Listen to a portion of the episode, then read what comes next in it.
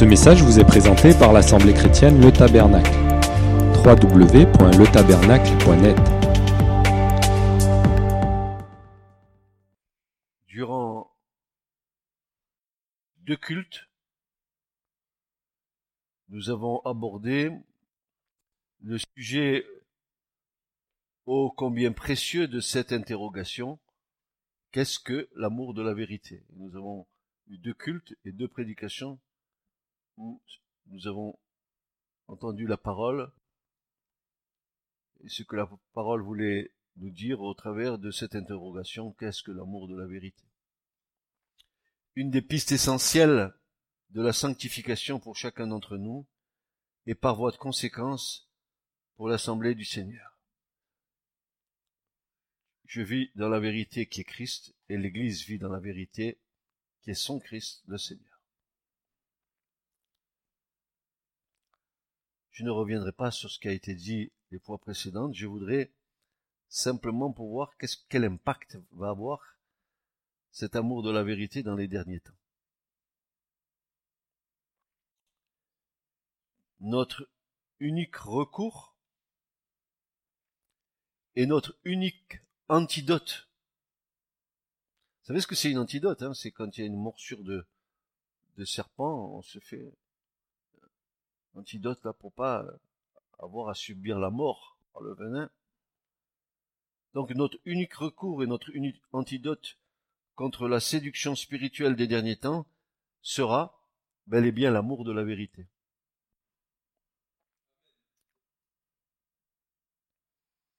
Car seul celui qui connaîtra et aimera la vérité parviendra à détecter la contrefaçon et l'erreur.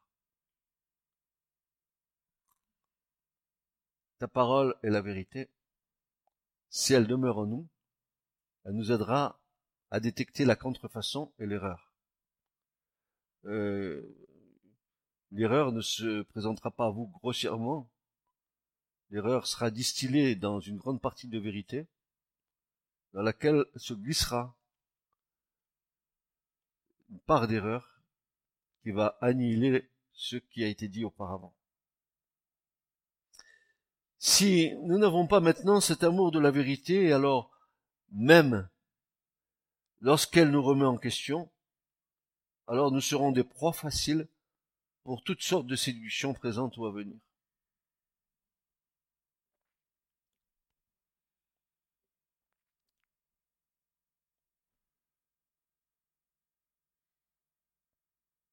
Si nous n'avons pas maintenant cet amour de la vérité, et alors même lorsqu'elle nous remet en question, eh ben nous serons des proies faciles pour toutes sortes de séductions présentes ou à venir. D'autre part, c'est aussi la raison pour laquelle à la fin des temps, beaucoup de personnes seront perdues et beaucoup de personnes seront Alors, est-ce que j'affirme quelque chose qui concerne bien la fin des temps? Voilà ce que l'apôtre Paul va nous déclarer dans la deuxième aux Thessaloniciens, au chapitre 2 et au verset 9 à 12. Paul va nous déclarer ceci concernant la fin des jours. 2 Thessaloniciens chapitre 2, versets 9 à 12. Il nous dira ceci. L'apparition de cet impie se fera par la puissance de Satan, avec toutes sortes de miracles, de signes et de prodiges mensongers, et avec toute séduction de l'iniquité pour ceux qui périssent, parce qu'ils n'ont pas reçu l'amour de la vérité pour être sauvés. Aussi, Dieu leur envoie une puissance d'égarement pour qu'ils croient au mensonge.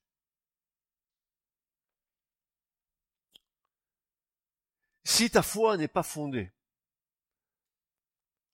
établie, enracinée dans le Christ, enracinée dans sa parole, si en fait ta foi n'est pas la base et l'édifice de la parole de Dieu qui est en toi, lorsque viendra l'erreur, si tu n'es pas ancré dans le Christ, si tu n'es pas enraciné en lui, l'erreur te séduira. Parce que la parole de Dieu ne sera pas en toi pour faire échec aux ténèbres qui viennent se présenter devant toi. Alors, ça c'est pas nouveau. Parce que dès le début de la création, le point central de la relation de l'homme avec Dieu a été toujours de la part de l'homme dans une espèce d'ambivalence, comme nous disions, n'est-ce pas, euh, euh, vendredi soir, euh, quand la création de Dieu, la, temporelle a été faite, il y a une ambivalence, le jour, la nuit, l'homme, la femme, etc. sur la terre, c'est toujours par deux. Eh bien, il nous est dit là que le point central des relations de l'homme avec Dieu a été toujours de la part de l'homme dans une ambivalence, soit son refus ou son acceptation de la vérité de la parole de Dieu. Voilà. C'est soit je l'accepte la parole, soit je la refuse. Soit je crois, soit je crois pas. Soit je crois aux idoles, soit je crois en Dieu. Il y a toujours deux camps, deux chemins. D'ailleurs, euh, Dieu dit dans le Deutéronome, il va dire à Israël, voilà, je mets deux chemins devant toi, le chemin de la vie, de la bénédiction, et le chemin de la mort et de la malédiction. Et moi, ton Dieu, je te demande de choisir. Et c'est à toi de choisir la vie. Ok? C'est ce que l'Écriture nous enseigne. Alors, une question essentielle se pose. Pourquoi certains chrétiens peuvent-ils être séduits? Dans tous les cas, dans tous les cas, ce sont ceux et celles qui n'ont pas l'amour de la vérité qui le seront. Tu pourrais dire, mais tous ceux qui disent chrétiens, ils ont l'amour de la vérité. Non, c'est pas vrai. Parce que je vais vous dire une chose, que on reconnaît ceux qui ont l'amour de la vérité au prix qu'ils ont à payer dans leur vie pour demeurer dans cette vérité. Le combat qu'ils mènent envers eux-mêmes, envers leurs prochains, pour être et demeurer dans la vérité. C'est un combat. Et c'est le combat de la sanctification, comme par ailleurs le fait que, à un moment donné, dans le chemin de la sanctification, euh, Dieu puisse nous demander de nous taire, de ne pas ouvrir notre bouche. C'est un signe de la sanctification. Quand tu es attaqué injustement, la première réaction, c'est que tu voudrais te défendre ou t'auto-défendre. Eh bien, Dieu te dit, tais-toi, car c'est moi ta justice. C'est moi qui te justifierai. T'as pas besoin de te justifier. Et ça, c'est une marche dans la sanctification. Se taire, comme Dieu le veut. Avoir l'amour de la vérité, c'est marcher dans ce chemin de sanctification. Cette alternative se pose encore aujourd'hui, que ce soit pour l'homme en général ou pour le, parti, le chrétien en particulier. C'est la vie dans le temporel d'être toujours confronté à, deux dualités, à deux choix. On l'a vu, la vie, la mort, la vérité et le mensonge. La vérité et le mensonge. Alors, bien sûr qu'il n'est pas question, les camps sont tranchés. Il n'est pas question de vérité et de demi-vérité et de mensonges. Il n'y a pas euh, une, une, voie particulière, une troisième voie que nous pourrions emprunter, qui nous dit que nous, disons un peu de vérité, mais avec un pieux mensonge au bout. Que votre oui soit oui et votre non soit non. Que votre vérité soit vérité, mais que votre mensonge soit mensonge.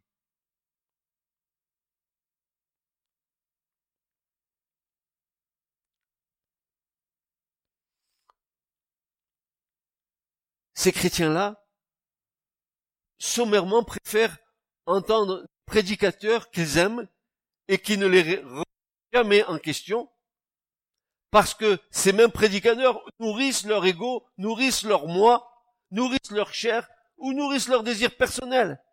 Ils pensent pouvoir être chrétiens tout en faisant ce qu'ils veulent et ce qui leur plaît. En somme, ils veulent d'un Jésus et d'un évangile sans la croix.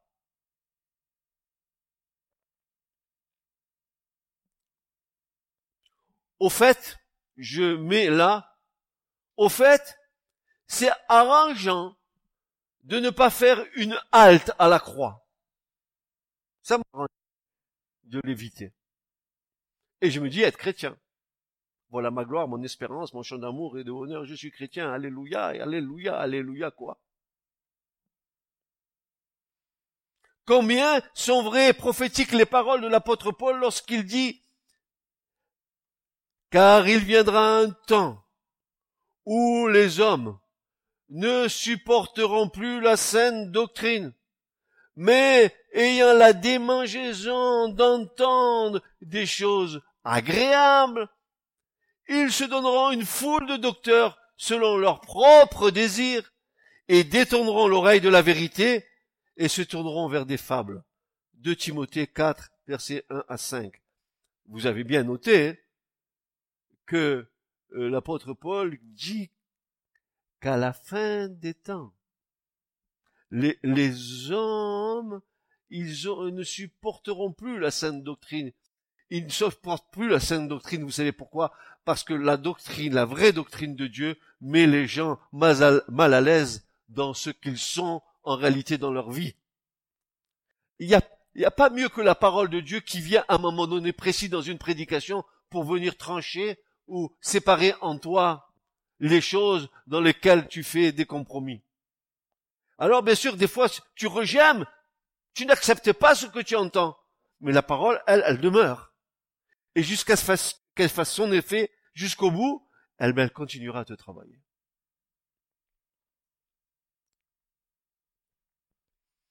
Paul dit que dans l'époque où nous vivons, dans les temps où nous vivons, ben l'église du Seigneur, n'est-ce pas, va s'amasser de, une foule, une foule de faux docteurs. Ils ont, ils, ont envie d'entendre des choses qui leur sont agréables, c'est-à-dire des choses qui ne les remettent pas en question, mais ils veulent entendre de la part de ces faux docteurs la bénédiction qui va les enrichir.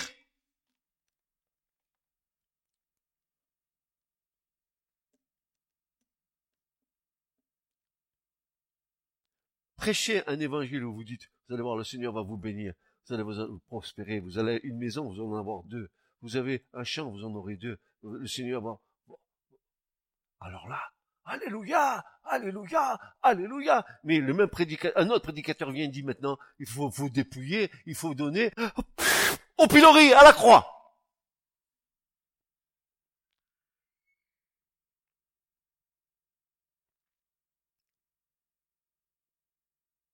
Quand vous abondez, vous abondez pas dans, dans le sens de la chair, de l'ego et du moi, paf, le retour de manivelle. Alors oui, il viendra un temps où les hommes ne supporteront pas la saine doctrine. La saine doctrine, la saine doctrine. La doctrine, elle est saine. Saine. Saine et sainte. Mais elle est saine. Mais ayant la démangeaison d'entendre des choses agréables. Ils se donneront une foule de docteurs. Il est bien parlé ici de chrétiens, non? Euh, Paul, il parle bien de docteurs, des docteurs qui s'adressent à qui? À ceux qui ont la démangeaison d'entendre des choses agréables. Mon frère, Dieu va te bénir. Tu vis dans le péché, c'est bien, vas-y, le Seigneur va te bénir. Alléluia, viens, je prie pour toi. Tu vas voir ce que le Seigneur va faire pour toi et tu vis en concubinage, tu vis dans le mensonge, tu et tu veux que Dieu te bénisse. Faux docteur, faux pasteur, faux évangéliste.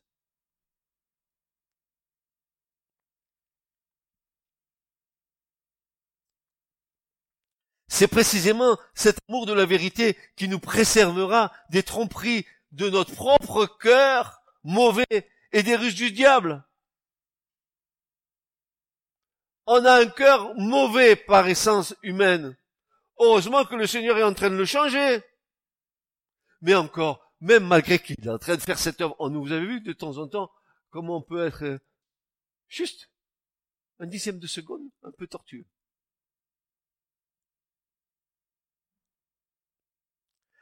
La vérité est bonne en elle-même. Elle est pour l'âme ce que la lumière est pour le corps. Il est naturel pour l'homme d'aimer la lumière et anormal de la fuir. Accueillons donc la vérité avec amour, afin de mieux la comprendre, l'apprécier et de pouvoir bénéficier de ses bienfaits. Jésus a dit, vous connaîtrez la vérité et la vérité vous rendra libre. Jean 8, 32. La vérité vous rendra libre. Libre du péché, libre du mensonge, libre, de la calomnie, libre de la médisance, qui au passage, mes bien-aimés frères et sœurs, pour votre éclairage spirituel, le mot médisance dans l'écriture, c'est le mot diabolos. Vous avez bien compris d'où vient la médisance. Diabolos, la racine. Chaque fois que vous médisez sur une personne, sur un frère ou sur une sœur, vous êtes en train de faire l'œuvre de l'ennemi. Vous diabolisez. Eh oui.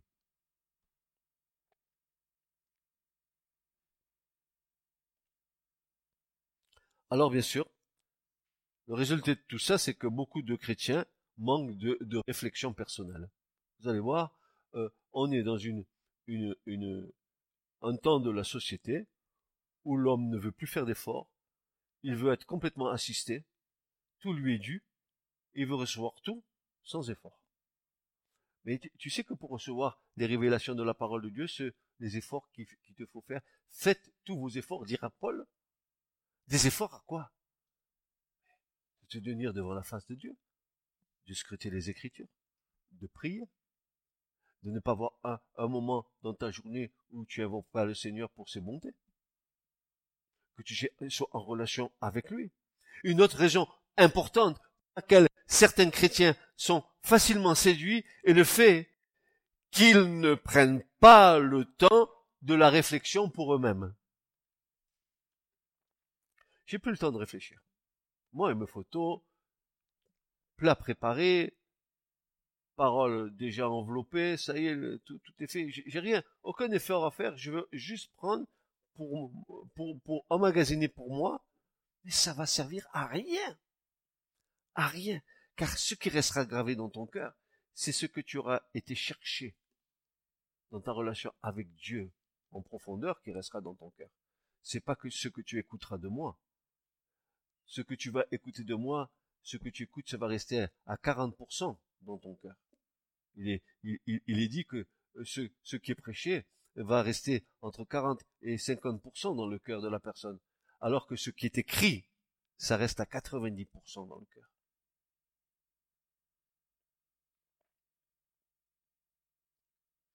Une grande majorité d'entre ces soi-disant chrétiens suivent aveuglément un pasteur ou un mouvement sans contrôler la parole.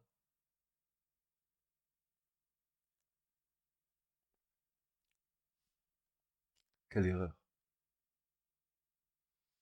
Qui entraîne être mené dans les temps de feu et de souffre en disant Alléluia.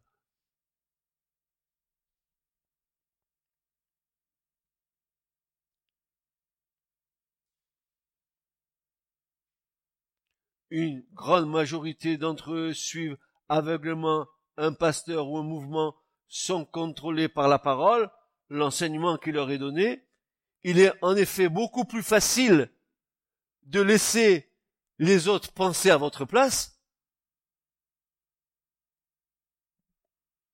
car lorsque les choses iront de travers, vous pourrez alors les blâmer et passer vous-même pour des victimes. C'est pas moi, c'est à cause du pasteur.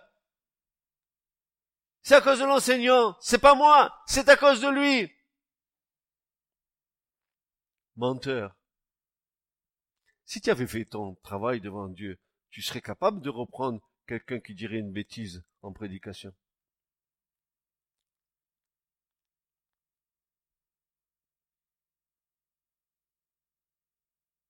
Nombreux sont les chrétiens qui, malheureusement, ne sont plus des hommes et des femmes de la parole, de la Bible j'ai vu qu'une enquête disait que aujourd'hui environ 15% de ceux qui vont à l'église lisent leur Bible régulièrement.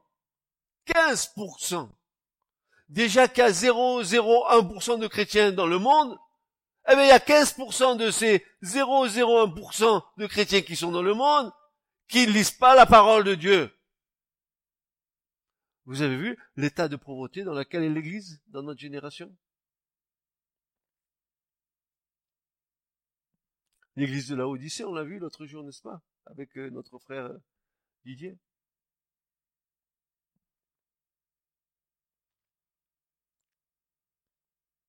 C'est pourquoi, lorsque leurs fameux leaders spirituels leur prêchent des fausses doctrines, ils ne s'en rendent même pas compte.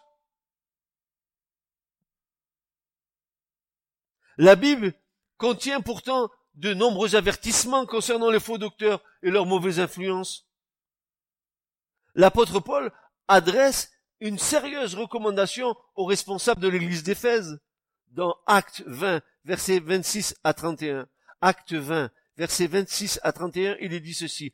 Prenez donc garde à vous-même et à tout le troupeau sur lequel l'Esprit Saint vous a établi comme ancien, comme évêque, pour paître l'église du Seigneur, qu'il s'est acquise par son propre sang.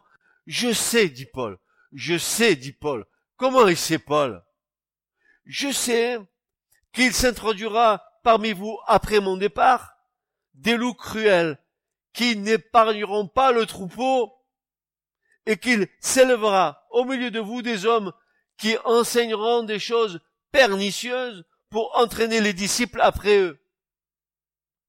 Veillez donc, vous souvenant que durant trois années, je n'ai cessé nuit et jour d'exhorter avec larmes chacun de vous. Voyez le, berger, ce que c'est qu'un berger qui pleure. Mais Paul, il dit, j'ai passé trois ans au milieu de vous. Je vous ai enseigné les choses du royaume. Une, une œuvre fantastique a été fait, faite à Éphèse. C'était le centre mondial de l'idolâtrie. Paul est venu. Tout est tombé par terre. Tout est tombé par terre. Tout l'occultisme est tombé par terre. Paul a fait tout tomber les puissances des ténèbres. L'évangile a été prêché. Une église a été fondée. Et qu'est-ce qui se passe? Trois ans, il reste là. Trois ans, il enseigne. Il leur dit à la fin, je sais que quand je vais partir, eh ben voilà ce qui va se passer. Eh ben, pourquoi? Parce que Paul, il savait très très bien. Toutes les églises qu'il avait fondées, il a bien vu. Il a bien vu ceux qui sont restés attachés au Seigneur, il a vu ceux qui ne sont pas restés attachés au Seigneur. Et malgré cet avertissement salutaire, malgré qu'il les ait avertis, le résultat ne s'est pas fait attendre. Dans l'église d'Éphèse, dans l'Apocalypse, l'église dont il est parlé là par l'apôtre Paul dans les actes des apôtres. Cette église d'Éphèse, Jésus euh, la visite, la première église dans l'Apocalypse. Il va lui dire ceci, Apocalypse 2, 2, je connais tout ce que tu fais, je connais tes efforts et ta patience, je le sais, tu ne peux pas supporter les gens mauvais. Certains disent qu'ils sont apôtres, mais ils ne sont pas. Tu as vu ce qu'ils valaient, tu as compris qu'ils mentaient dans l'église d'Éphèse. Paul le dit combien d'années avant? La prophétie se réalise, Jésus dit voilà, ici, là, il y a ça. Et pourtant, le réveil est passé dans cette église. Le Saint-Esprit a visité cette église d'Éphèse pendant trois ans au travers de la personne de Paul. Qui mieux que Paul aurait pu les enseigner sur les choses du royaume? Qui mieux que Paul?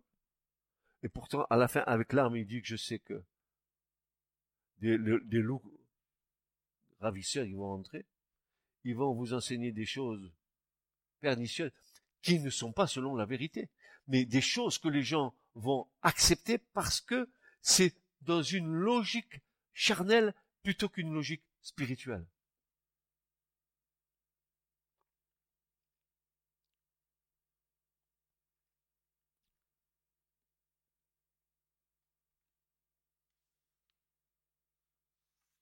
Cependant, vous remarquerez que tout pasteur ou serviteur de Dieu, attaché à la sainte doctrine, ne pourra que se réjouir de l'attitude d'un chrétien qui examine tout ce qu'il entend à la lumière des Écritures. Moi, je me réjouis si vous, entendant ce message, vous vérifiez ce que je vous ai dit. Oh, Francis, il est sympa, il est rempli de la parole. Amen, j'écoute. Oh, quel bon enseignement. Attends, Francis, c'est qu'un homme comme les autres. Hein. Qui je suis, moi Je suis comme vous. Je peux, je peux me tromper. Et si je me trompe, tu dis Amen. Amen Quand vous voyez dans ces vidéos sur YouTube des foules de gens qui sont dans des rassemblements, le, le, gars il peut dire n'importe quoi euh, sur la scène, tout le monde dit Amen, par habitude, Amen, Amen. Va te jeter, Amen. Va te faire voir, Amen.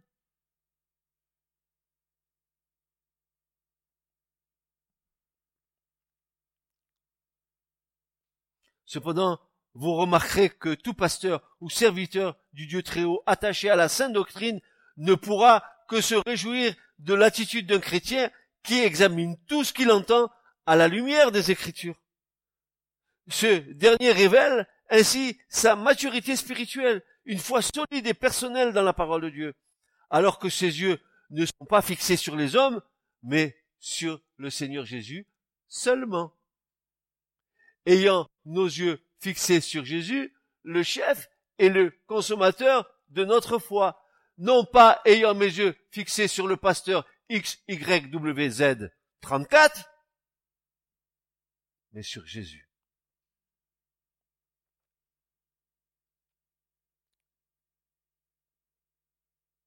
Sur le Christ.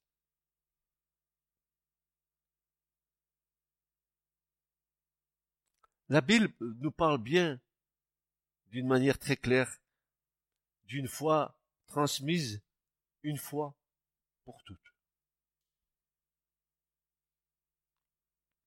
Tu vas voir, mon frère, ma sœur, que la foi hein, dont il est parlé là, elle, elle ne peut pas être ni soustraite, ni rajustée, parce que celui qui enlève ou ajoute quelque chose à la parole de Dieu, qu'il soit anathème, dit l'Écriture. La Bible nous parle d'une foi transmise une fois pour toutes. Bien aimé, comme je désirais vivement vous écrire au sujet de notre salut commun, je me suis obligé de le faire afin de vous exhorter à combattre pour la foi, afin de vous exhorter à combattre pour la foi qui a été transmise au sein une fois pour toutes. Il n'y a rien à retrancher et il n'y a rien à rajouter. Jude, verset 3.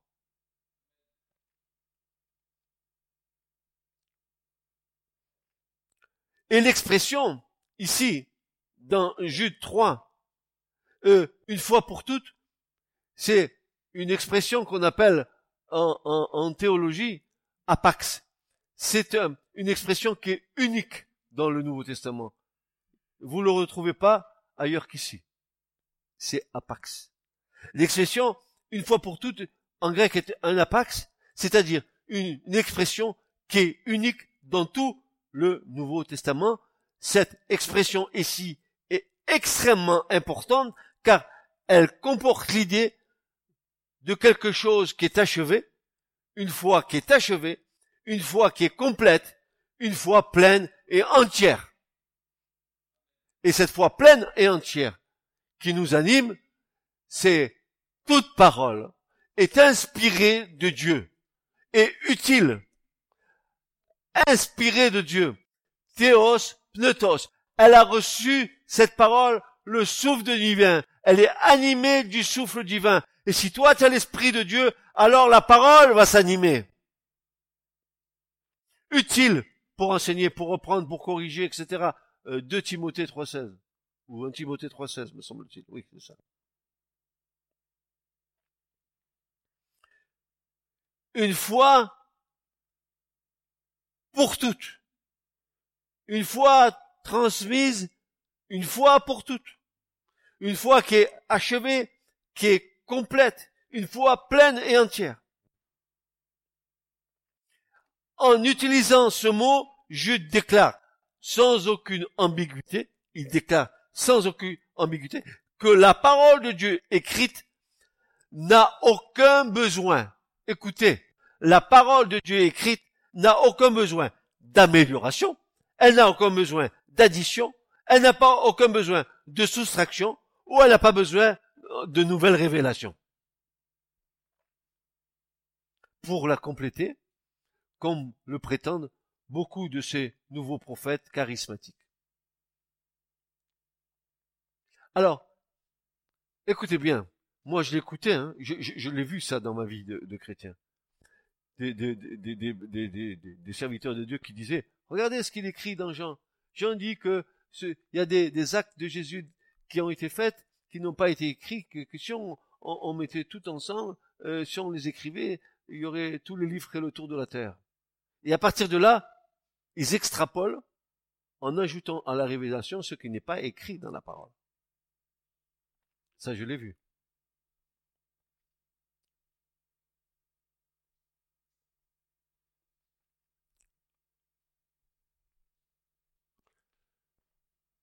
C'est Luther qui disait solas scripturas. Seulement les écritures.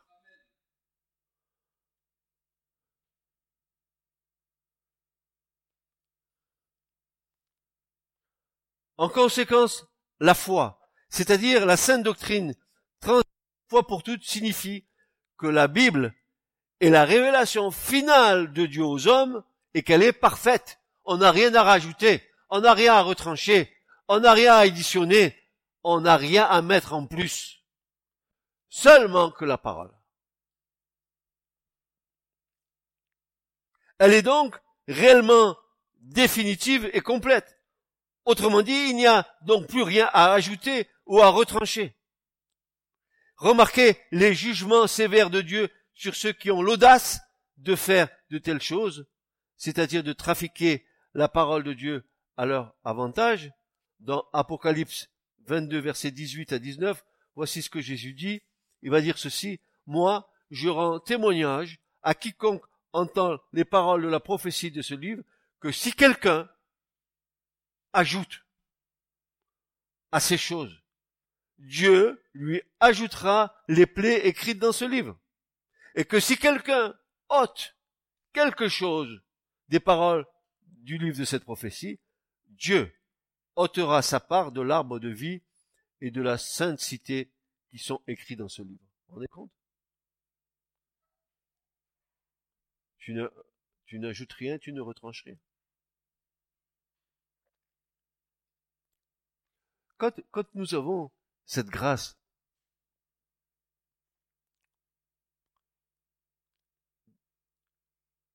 de pouvoir entrer dans, la profondeur de la parole de Dieu, comment aurions-nous l'audace de quitter un seul mot de l'écriture? Un seul mot. Par exemple, un et de coordination. ET, et je mange un, beefsteak. Et, le et en hébreu. Si tu le quittes, tu risques de quitter une part de la révélation que Dieu veut te montrer. Parce que ce et est utile. Et aujourd'hui, on s'affranchit. Tu as des gens euh, tellement érudits dans la parole de Dieu, des gens qui, qui ont 40 ans d'existence en tant que chrétien et qui te disent, oh frère, moi la Bible je la lis, oui, c'est vrai. Je lis que le Nouveau Testament. Parce que l'Ancien est dépassé. Alors, tu sais, tu lui réponds, Tiens, il est dépassé comme toi tu es dépassé. Parce que tu n'as rien compris. Si tu te coupes de l'ancien, tu coupes de la révélation de Jésus qui devait venir et qui est dans l'ancien. Il y a deux, deux alliances. L'ancienne et la nouvelle. Mais c'est le même Dieu. Il deux livres. C'est le même Seigneur.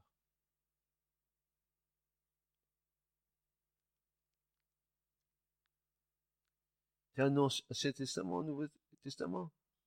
C'est le même esprit. Qu'est-ce que tu vas couper? Dieu est-il divisé? Est-ce que le Dieu de l'Ancien Testament, c'est pas le Dieu du Nouveau? Quelle différence y a-t-il?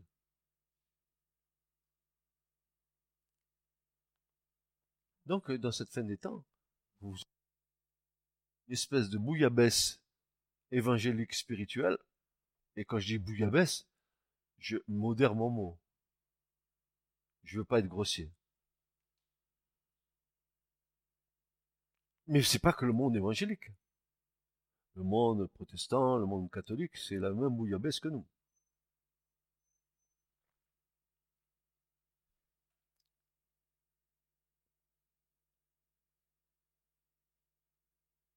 En écrivant une fois pour toutes, l'apôtre nous révèle la bataille qui faisait rage concernant la réalité de la parole de Dieu. Les faux prophètes et les faux docteurs essayaient déjà à ce moment-là d'ajouter à cette parole de nouvelles expériences qui n'étaient pas dans l'écriture.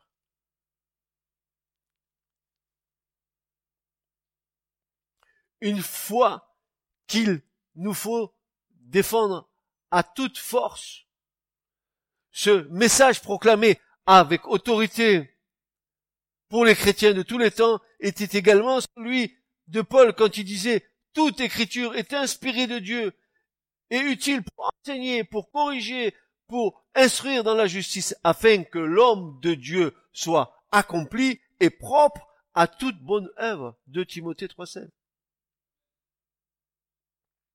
Est-ce que vous comprenez ce que je suis en train de vous dire, mes frères et sœurs? Et quand je parle de mes frères et sœurs, je ne parle pas de l'assemblée qui est là, je parle de tous mes frères et sœurs qui, sur la surface du globe, écoutent nos messages. Je les interpelle à ces frères et ces sœurs. Je leur dis, mais ne vous laissez pas prendre, ne vous laissez pas séduire dans ces temps de la fin. Beaucoup, vous savez ce que c'est la démangeaison des choses euh, euh, euh agréables? C'est des choses qui les engagent pas trop dans la foi. Ils veulent récolter les bénéfices de la foi, mais ils n'ont pas de foi. Ils se servent du nom de Jésus, mais ils n'ont pas de foi. Ils ont un Jésus tiroir. Ils ouvrent le tiroir quand ils en ont besoin, qu'ils passent une difficulté. Jésus, euh, si tu existes vraiment, et si ils sont bénis, ils referment le tiroir et c'est fini avec Jésus jusqu'à la prochaine. Ils ne voient pas ce que Dieu est en train de faire. Ils ne voient pas la main de Dieu sur leur vie.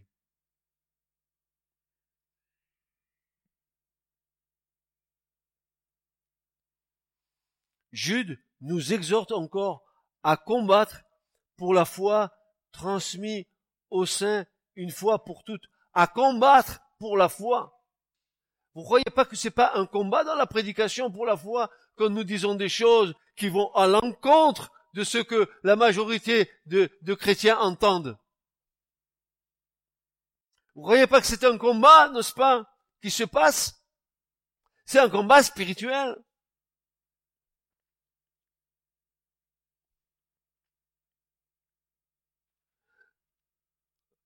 Le mot combattre, ici dans le Jude, dans sa racine grecque, il vient du mot agonie, et veut dire littéralement lutter, souffrir, combattre un combat, faites des efforts, faire des efforts inouïs et exténuants, combattre pour la foi.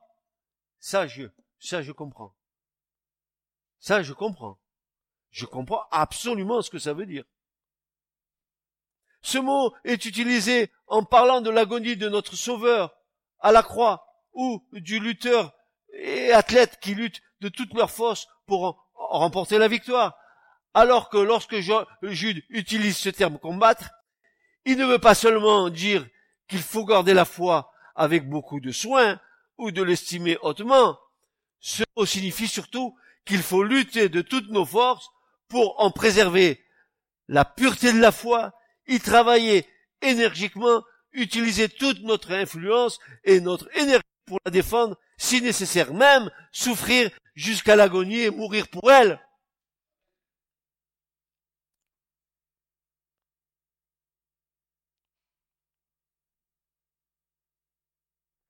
Qu'est-ce que c'est que la foi que nous voyons?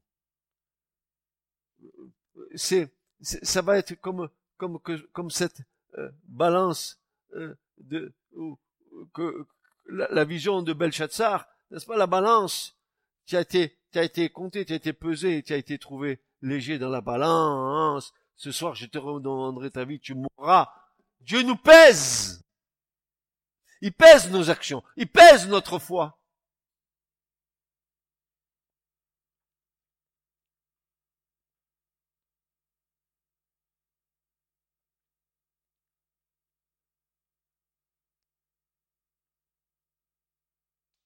Il ne veut pas seulement dire qu'il faut garder la foi avec beaucoup de soin, ou de l'estimer autrement.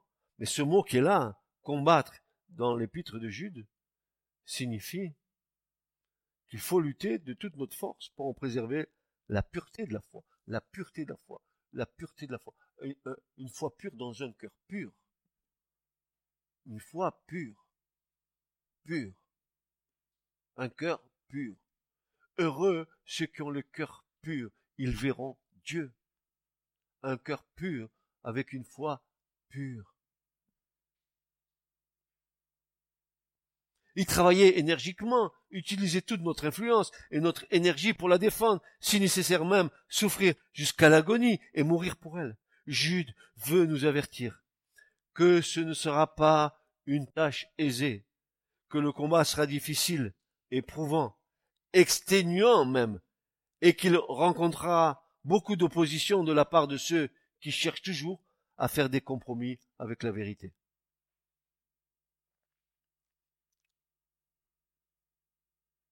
Mais c'est justement dans ce combat que le Seigneur testera le cœur de ses enfants, qu'ils qui révéleront ainsi qu'ils sont vraiment attachés à lui et à sa parole.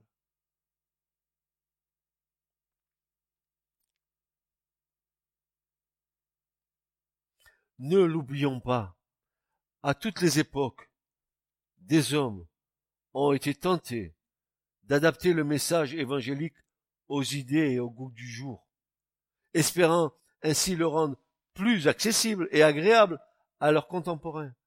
C'est pourquoi l'épître de Jude garde toute son actualité dans l'Église d'aujourd'hui. Si elle dérange, ce sont ceux qui ont un esprit de compromis qu'elle dérange mais certainement pas ceux qui ont l'amour de la vérité.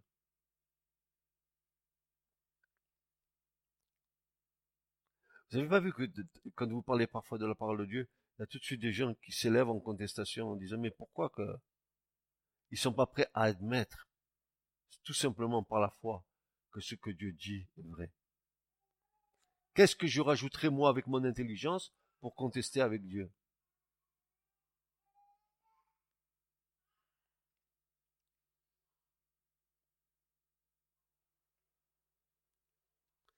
C'est pourquoi l'épître de Jude garde toute son actualité dans l'église d'aujourd'hui.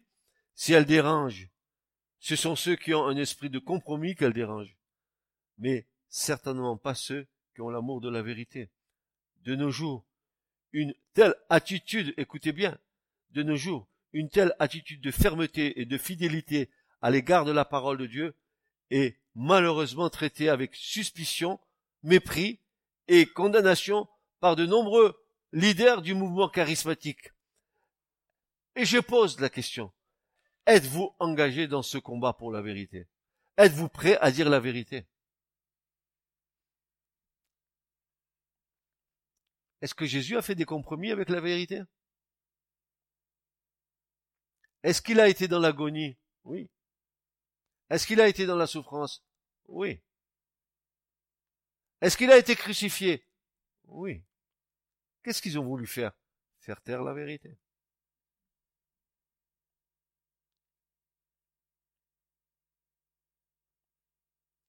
Tais-toi Mais moi, si je me tais, dirait Jésus, les pierres crieront. Amen. Oh, que j'aurais aimé voir ça.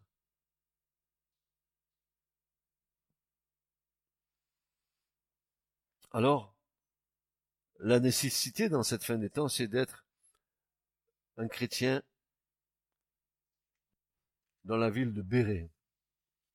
On va débaptiser Montpellier, on va mettre Béret ici. Alors, dans le livre des actes, je vais terminer la première partie de mon message par là, dans le livre des actes, nous lisons que les chrétiens de Béret possédaient précisément cet amour de la vérité. Et c'est la raison pour laquelle ils ont été loués par Dieu, parce qu'ils examinaient chaque jour les Écritures pour voir si ce qu'on leur disait était exact. 17 verset 11. Est-ce que tu vérifies ce qu'on te dit, si c'est exact ou pas?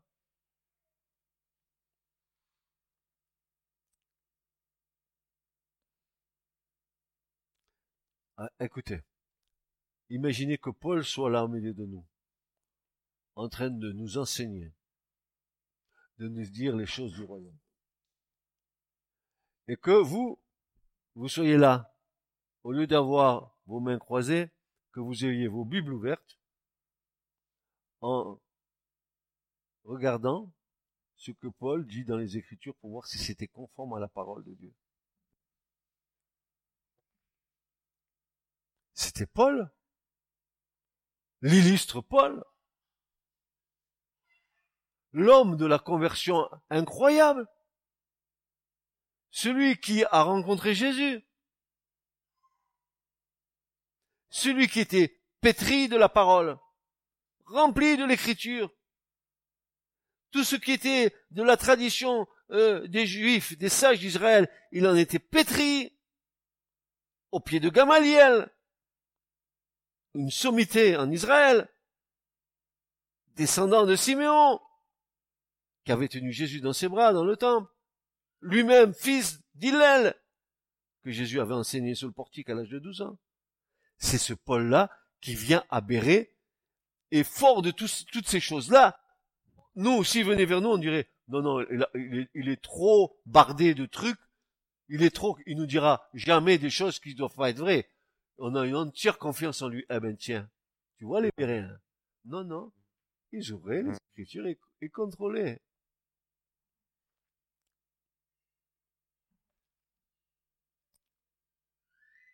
Et alors? Tu contrôles bien ta fiche de paie quand tu reçois ton salaire pour voir si ton patron, il t'a pas pris 10 centimes d'euros sur ta fiche de paie. Oui ou non? Bien sûr que si. Et pourquoi tu contrôles pas ce qui est d'une valeur éternelle plutôt que tu t'attaches à des choses qui sont de la terre et que tu vas les constater pour 10 euros, 10 centimes d'euros alors que tu es en train d'avaler une nourriture qui t'empoisonne?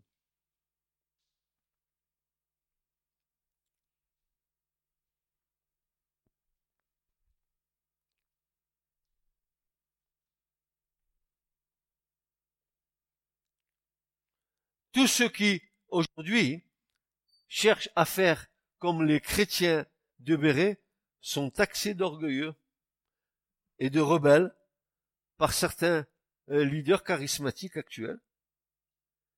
Quel contraste avec ceux qui disent, qui lisent les Écritures. Le meilleur service qu'un pasteur puisse, n'est-ce pas, euh, rendre à un chrétien, n'est-il pas de l'encourager à vérifier tout ce qu'il a lu ou entendu à la lumière de la parole de Dieu? Vous rappelez vendredi soir ce que nous disions? Quand vous lisez un verset biblique, quel est le conseil qui a été donné? Si tu l'as lu dans Luc, va voir ce que dit Matthieu. Et quand tu auras lu Matthieu, va voir ce que dit Marc. Et quand tu auras lu Marc, va voir ce que dit euh, Jean. Et, rassemble tout ça et fais-toi une idée du passage exerce ton discernement. Notre société, elle est, trop assistée. Et on a fait des églises d'assistanat. Et quelqu'un qui est assisté, c'est quelqu'un qui dépend de quelque chose. Si vous êtes assisté dans cette église, vous allez dépendre de moi. Et moi, je ne veux pas que vous dépendiez de moi. Je veux que vous dépendiez du Seigneur.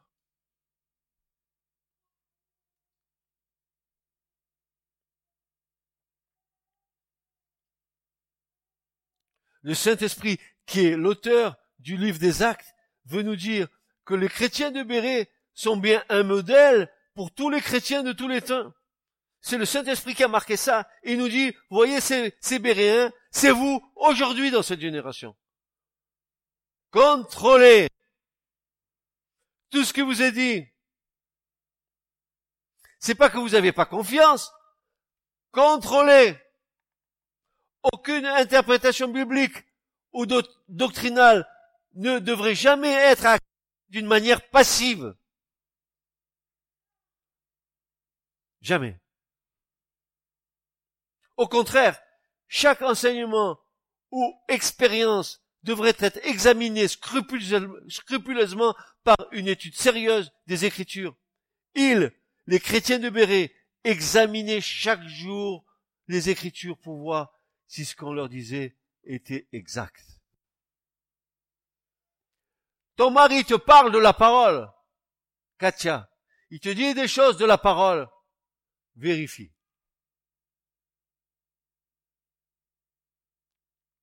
Julien, Francis, il te dit des choses de la parole. Vérifie.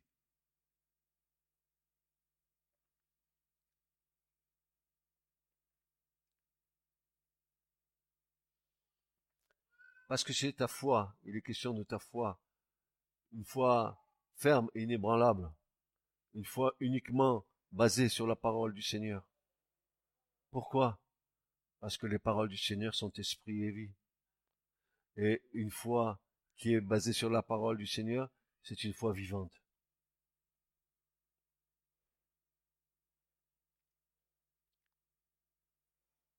Alors, dans ce passage, euh, le, le, mot dit qu'ils examinaient les Écritures dans le terme grec, il a un sens vraiment bien spécifique. Quand il dit qu'ils examinaient chaque jour les Écritures, ça veut dire ils passaient au crible et faisaient de sérieuses et exactes recherches. ils passaient au crible tout ce que Paul disait.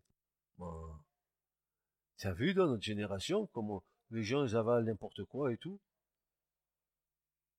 Et alors, alors vous avez vu le méli-mélo entre euh, l'Ancien Testament et le Nouveau. Euh, il y en a qui sont dans le Nouveau maintenant qui jouent aux Juifs. Il y a des Juifs qui veulent jouer au Nouveau.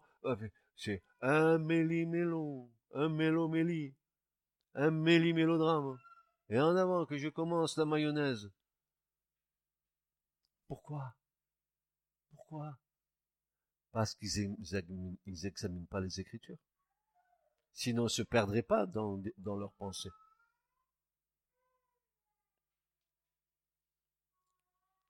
Ce mot veut dire passer au crible. Tu as vu? De toute façon, quand ils, ils, ont leur, leur, crible là qui passe de la terre, ils font, ils remuent comme ça, ils remuent comme ça, ils passent au crible, ils passent au crible, ils passent, ils, retiennent ce qui est bon, ce qui est mauvais le jettent. C'est comme ça que l'écriture dit,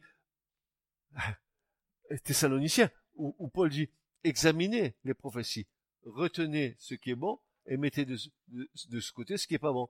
En réalité, Paul il dit, passez au crible les prophéties. Retenez ce qui est bon et ce qui est de la chair de côté. De côté. C'est exactement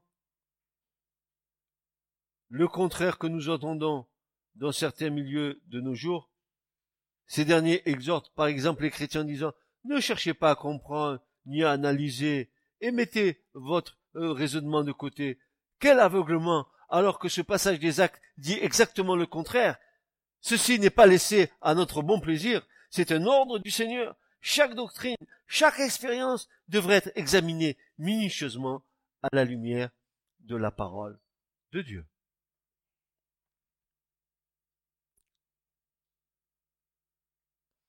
Ainsi se termine la première partie du message. Parce que j'ai encore plein de choses à vous dire là-dessus.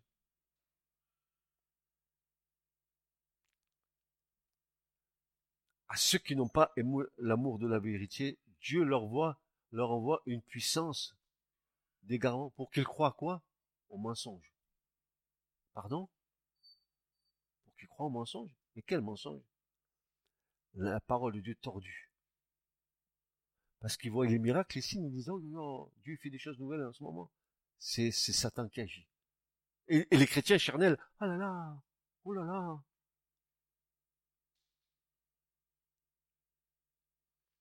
Ainsi, des foules sont séduites et détournées du vrai évangile.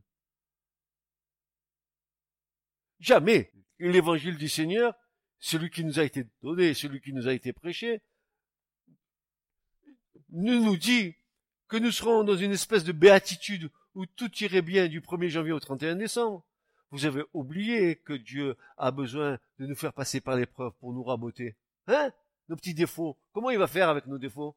S'il te dit, t'as ce défaut, faut que tu changes, et tu peux toujours courir pour que tu changes toi. Si c'est pas Dieu qui fait cette œuvre en toi. Et comment il va le faire? Une petite épreuve est salutaire. Parfois, pour comprendre ce que Dieu veut faire sur ce défaut, ce défaut-là qui est là, que tu vois petit mais qui est gros comme une maison. Tu comprends bien, mon frère et ma sœur, que la pédagogie de Dieu, du royaume de Dieu, n'est pas celle de la terre. Ça n'a rien à voir. Ce qu'il faut, c'est que tu reconnaisses ce dont tu as besoin et de laisser le Seigneur faire. Et si tu le laisses faire, il le fera. Puisque tu as, il a ton consentement. Seigneur, fais de moi ce qui te plaira. Ça coûte de le dire. Ça engage, hein. Change-moi, Seigneur. Transforme-moi. Ce message vous a été présenté par l'Assemblée chrétienne Le Tabernacle. www.letabernacle.net